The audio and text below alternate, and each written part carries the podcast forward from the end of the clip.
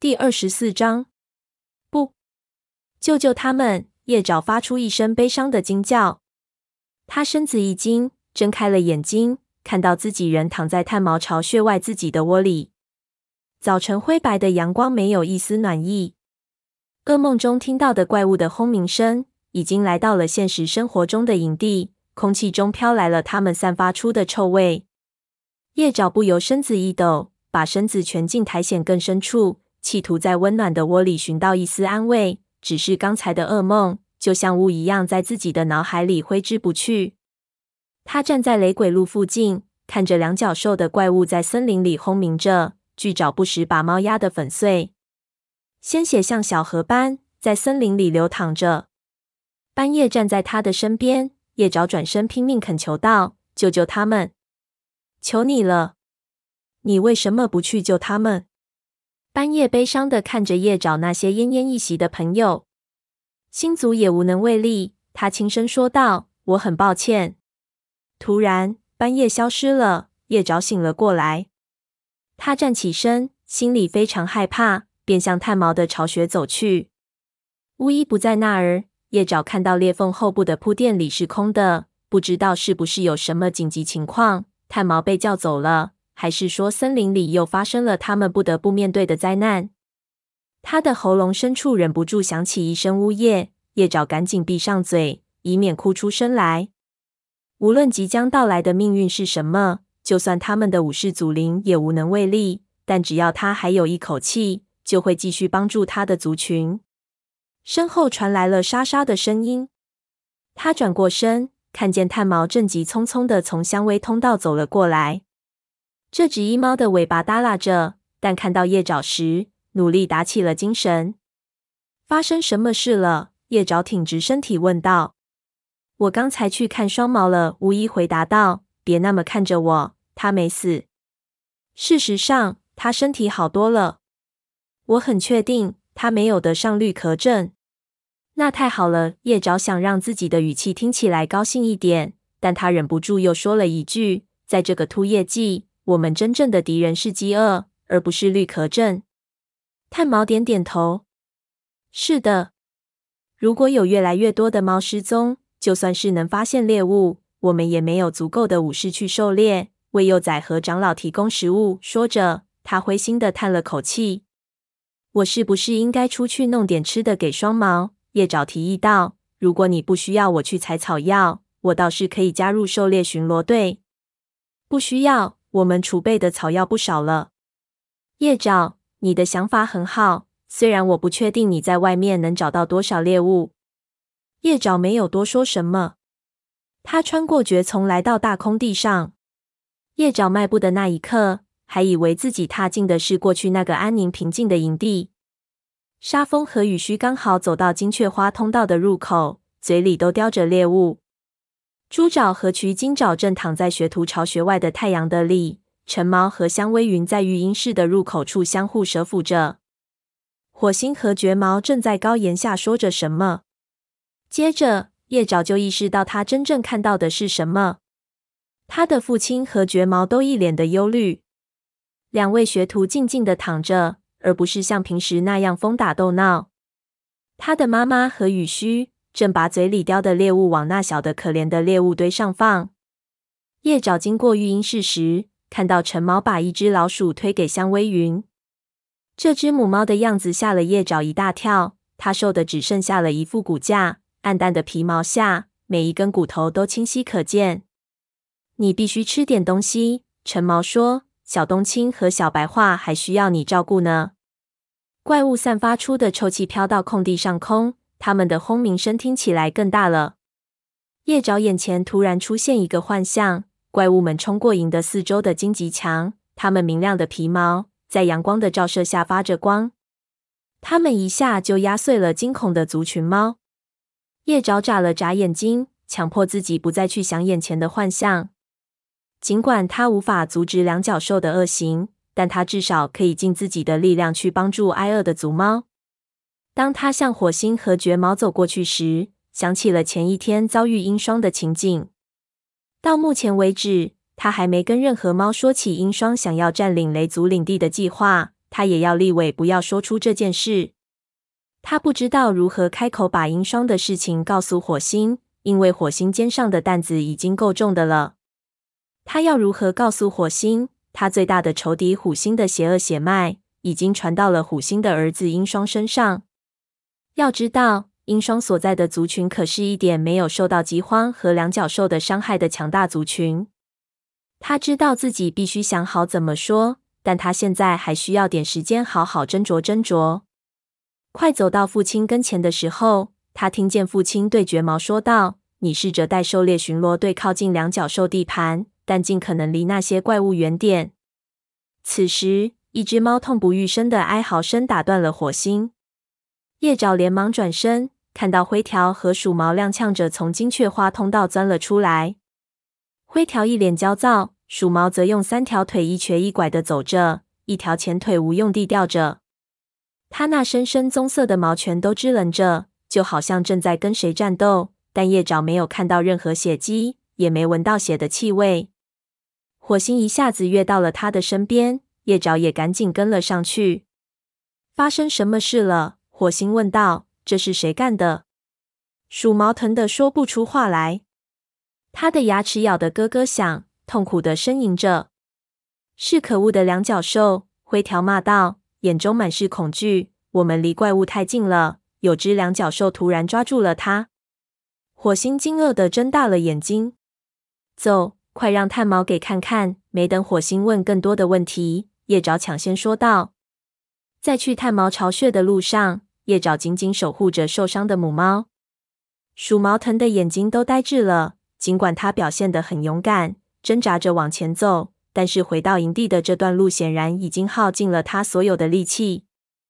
叶爪让鼠毛斜靠着自己的肩膀，试图减轻他的痛苦。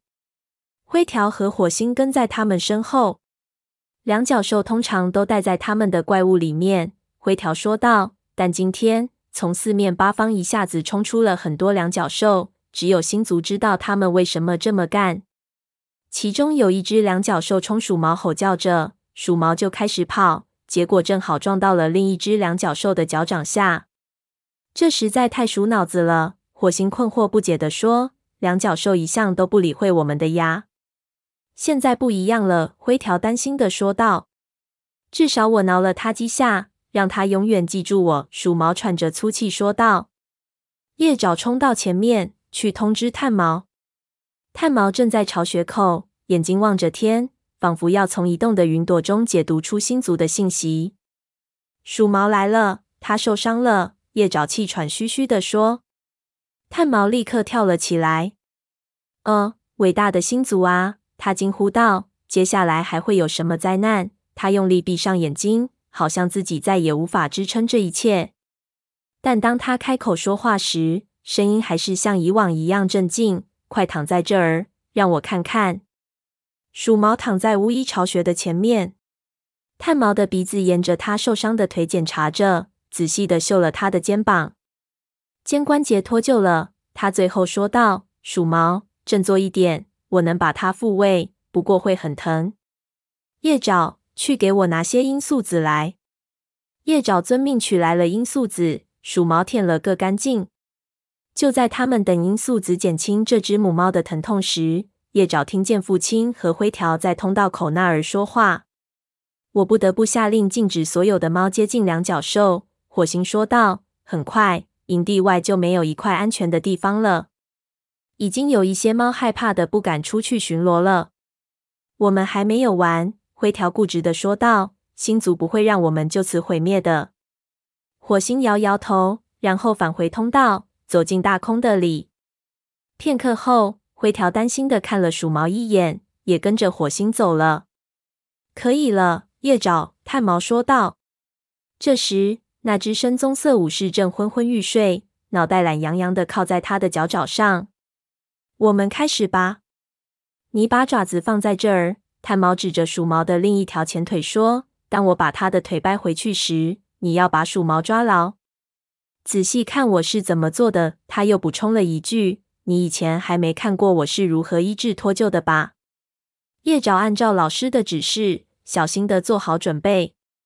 只见炭毛用牙齿紧紧咬住鼠毛受伤的腿，将一只爪子用力抵住鼠毛的肩膀，然后一拉。叶爪听到咔嗒的一声，就见鼠毛猛地抽动了一下，发出一声尖叫。很好，炭毛低声说道。他又检查了一遍鼠毛的肩膀，这只母猫仍然无力地躺着，身子不住地颤抖着。好了，他轻轻碰了碰深棕色母猫的脚爪，说：“站起来试试。”看你那条腿能不能使上劲。鼠毛站了起来，身子摇摇晃晃的。叶爪觉得鼠毛之所以站不稳，似乎主要是因为体力不支以及罂粟子的作用，而不是因为受的伤。不过他好歹能四只脚爪站住了。你最好睡一会儿。炭毛把鼠毛领到空地边上的蕨丛旁，说道：“等你醒来后，我再给你检查一下。”我觉着你应该没什么问题了。他回头瞅了一眼叶爪，又说了一句：“你做的很好。如果你想去狩猎，现在就去吧，我应付得了。”老师把鼠毛安顿在蕨丛中。这时，叶爪停了下来，问道：“你确定不需要我帮忙了吗？”炭毛摇摇头：“暂时没什么事要你做了。我们什么都做不了了。”他又用更低的声音说了一句。星族依然保持沉默。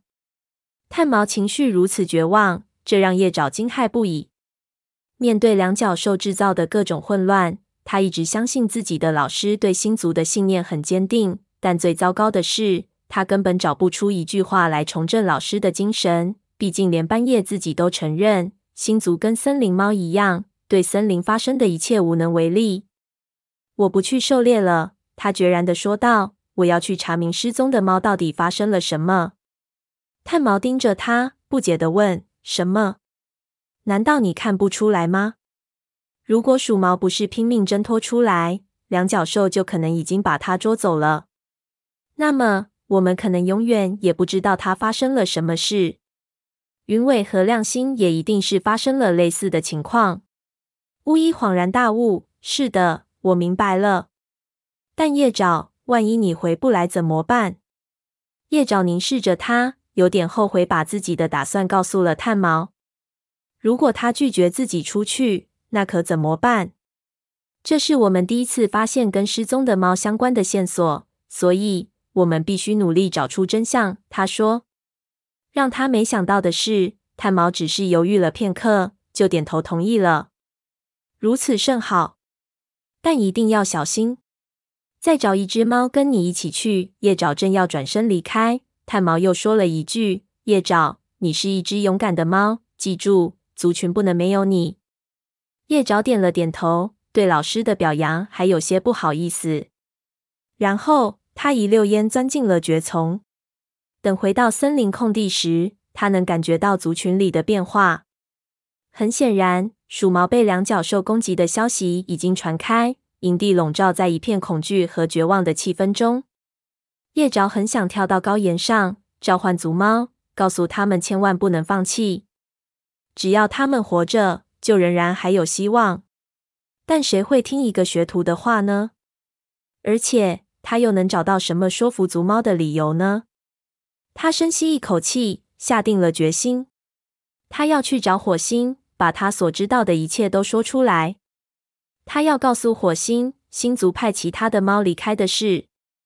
虽然他不知道他们现在在哪儿，还回不回得来，但这些消息至少能给火星和其他雷族猫一些安慰，让他们知道星族对森林里发生的一切并不是漠不关心。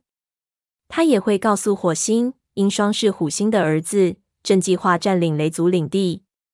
心里藏着这么多秘密，他早已经厌烦了。如果能将长久以来一直藏在心头的秘密全都说出来，对叶爪而言也算是卸下心中的一块大石头。但他得先去寻找那些失踪的猫，以免火星怪罪他没有早点说实话，把他拘禁在营地内。他迅速跑到武士巢穴外面，喊道：“立伟！”他的朋友从枝叶间探出头问道：“叶爪呀，什么事呀？”叶爪想起不久前的一个早晨，他也是这样呼唤立伟一起去探访风族。那时候，一切似乎都还很有希望。立伟当时开朗乐观、朝气勃勃，很爱活动。但现在，他一身玳瑁色和白色相间的皮毛看起来黯淡无光，看着叶爪的眼神一片茫然。我想让你跟我一起出去，叶爪开口说道，跟他解释了自己想去调查失踪猫的计划。令他欣慰的是，立伟听他说话的时候，眼睛一下子亮了起来。这位武士说道：“好啊，这总比整天窝在营地里强。我们走。”他从巢穴外的枝叶间钻了出来，两只猫就朝金雀花通道走去。叶爪循着灰条和鼠毛的气味，回到被两角兽的怪物毁坏的伤痕累累的森林中。前一天，他跟立伟还来过这儿，亲眼目睹了怪物将树连根拔起。但让他震惊的是，两角兽竟然能在那么短的时间里，把这里毁坏成这样，地面被翻了个底朝天，土壤外露着。怪物要么蹲伏着，要么轰鸣着，在地上可怕的缓缓移动，就好像正在悄悄接近猎物。那儿还有一些两角兽的巢穴，不过大多是木头的，不像两角兽的盘里的那种坚硬的红石头。两只猫蹲在其中的一个巢穴中，盯着来回走动的两角兽。叶爪感觉立伟在发抖，散发出一波一波恐惧的气味。他跟立伟一样害怕，但现在说什么也不能返回。尤其是在他马上就要揭开云伟和亮星失踪的真相之际，那是什么？他小声对立伟说道。他用尾巴指了指前方一个看起来像是微型的两角兽巢穴的东西。那个东西是木头做的，一端打开着，被放在仅存的几棵树中的一棵树的下面。那个东西非常小，两角兽根本没办法住进去。立伟耸耸肩说道：“不知道。”肯定是两角兽们的什么东西，我要去看看。叶爪警惕的左右看看，免得被两角兽给抓住了。他蹑手蹑脚的穿过开阔地，他听见立伟在他身后说道：“当心点。”当叶爪靠近的时候，他闻到里面传来的食物的气味。虽然那气味很陌生，不是他熟悉的猎物的气味，他的口水还是一下子流了出来。他需要拼命控制自己，才不至于冲进去大吃一顿。他知道，不管那些食物是什么，肯定是两脚兽放的，那就表示一定有危险。突然，另一股气味传到了小巢穴的外面，叶爪一下子就闻到了。他眨了眨眼睛，是熟悉的猫的气味，但很淡，也不新鲜。一开始，叶爪没分辨出来是哪只猫的气味。但他非常确定，那不是雷族猫的气味。突然，他想起了什么，兴奋的爪子感到阵阵刺痛。是雾角，河族副族长也来过这儿。叶爪小心翼翼的往巢穴里面看，但里面是空的，只有一个盛着食物的中间凹下去的白色东西。雾角现在不在里面，也没有能透露他去了哪里的任何线索。里面的食物散发出的气味更加强烈了。叶爪慢慢爬进了小巢穴，白色的东西里放着一坨褐色的圆球状东西，跟兔子屎似的，同时散发着奇怪的食物气味和两角兽的气味。叶爪不知道这是不是火星所说的宠物猫的食物。宠物猫吃了它没事，不是吗？叶爪尝了一口。当那圆球状的东西滑进自己空空的肚子里时，他不禁心里一动：有没有什么办法能给双毛带回去一些？叶爪，快出去！几个震耳欲聋的声音齐齐的在叶爪耳边喊道。叶爪听出里面有立伟的声音，但也有许多他不认识的声音，其中半夜的声音最为响亮。嘴里的圆球差点噎着他。他一转身。发现立伟正一脸惊慌的看着他，接着小巢穴开着的那面猛地关上了，叶爪顿时陷入一片漆黑之中。尾声，松鼠爪被困在一个不停晃动、黑暗的狭小空间里，他头晕目眩，还吞了一口从胃里泛出的胆汁。他伸出爪子，拼命的在某个光滑坚固的东西上乱挠着，接着他发出一声凄厉的尖叫。叶爪，他突然睁开了眼睛，发现自己正在地上的一个浅坑里乱蹬着。怎么啦？又喊又叫的，你会把所有猎物都吓跑的。褐皮站在他面前，把叼在嘴里的一只刚捕获的肥硕田鼠扔在地上，这才开口说话。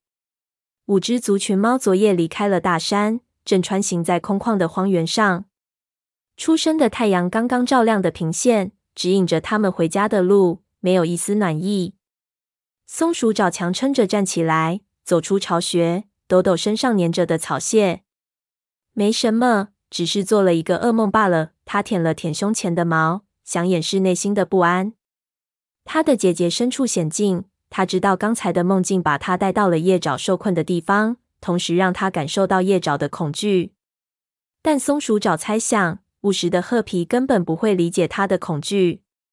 但褐皮似乎对他的梦有点感兴趣，问道：“你是不是收到了来自星族的信息？”“不是。”松鼠爪知道自己可以告诉褐皮梦到的一些细节，但不能告诉褐皮这梦是自己跟夜爪特别的情感联系。我我感觉好像被困在了某个黑暗的地方，我不知道那是哪儿，而且我也逃不掉。褐皮走上前，笨拙地将他的口鼻靠在松鼠爪的身侧。我想我们都做过噩梦，他说道。自从鱼尾，松鼠爪点点头。他跟其他猫一样。很难相信再也见不着鱼尾了。部落猫帮助他们安葬了鱼尾，把它埋在瀑布不断注入的水潭旁边，因为溅起的水雾让那里的泥土松软好挖。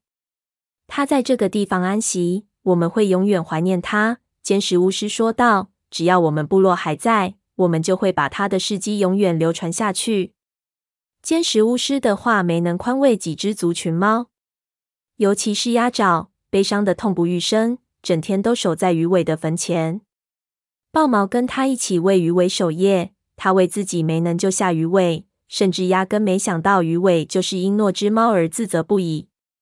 当他们第一次从瀑布后出现的时候，鱼尾一身银色的毛发被水打湿，看起来像亮黑色。这也是为什么部落猫一开始根本没注意到它的原因。最后，黑莓长命令他们俩都进洞休息。天一亮，我们就离开。雷族武士对他们说道：“你们需要积蓄体力，族群需要我们。”他们再次踏上了旅途。部落猫护送他们穿越了一段山路。很快，他们就来到了好走的乡间原野。那里有平整的绿色草地，还有灌木篱笆，猎物也很多。但他们一点也没感到马上就要回到家的期待和解脱。因为他们的新人和鱼尾一起留在了那片满是岩石和急流的地方。松鼠爪很快就从噩梦中振作起来，帮着狩猎，这样大家才能尽快动身，最大限度利用好急剧缩短的白天。尽管没有一只猫想吃东西，但它们还是强迫自己大口吞下猎物。有好几次，豹猫左右张望着，想问鱼尾什么事情。这才想起，他以后再也不能跟鱼尾说话了。这一整天以及接下来的一天，他们都脚不停歇地赶路，直到脚掌磨破渗出血来才停下来。仿佛那些可怕的经历已经让他们对每日跋涉的痛苦变得麻木了。当他们来到一处山岗上时，太阳又开始西沉，在他们身后投下长长的影子，指向前方一座锯齿状的山峰。那座山峰在落日余晖的照耀下，看起来就像一团正在燃烧的红色火焰。快看！褐皮用疲惫沙哑的声音喊道。一时间，没有一只猫说话。突然，松鼠找那双自鱼尾死后就一直黯淡无光的绿眼闪过一道亮光。高石山，他惊呼道：“我们快到家了！”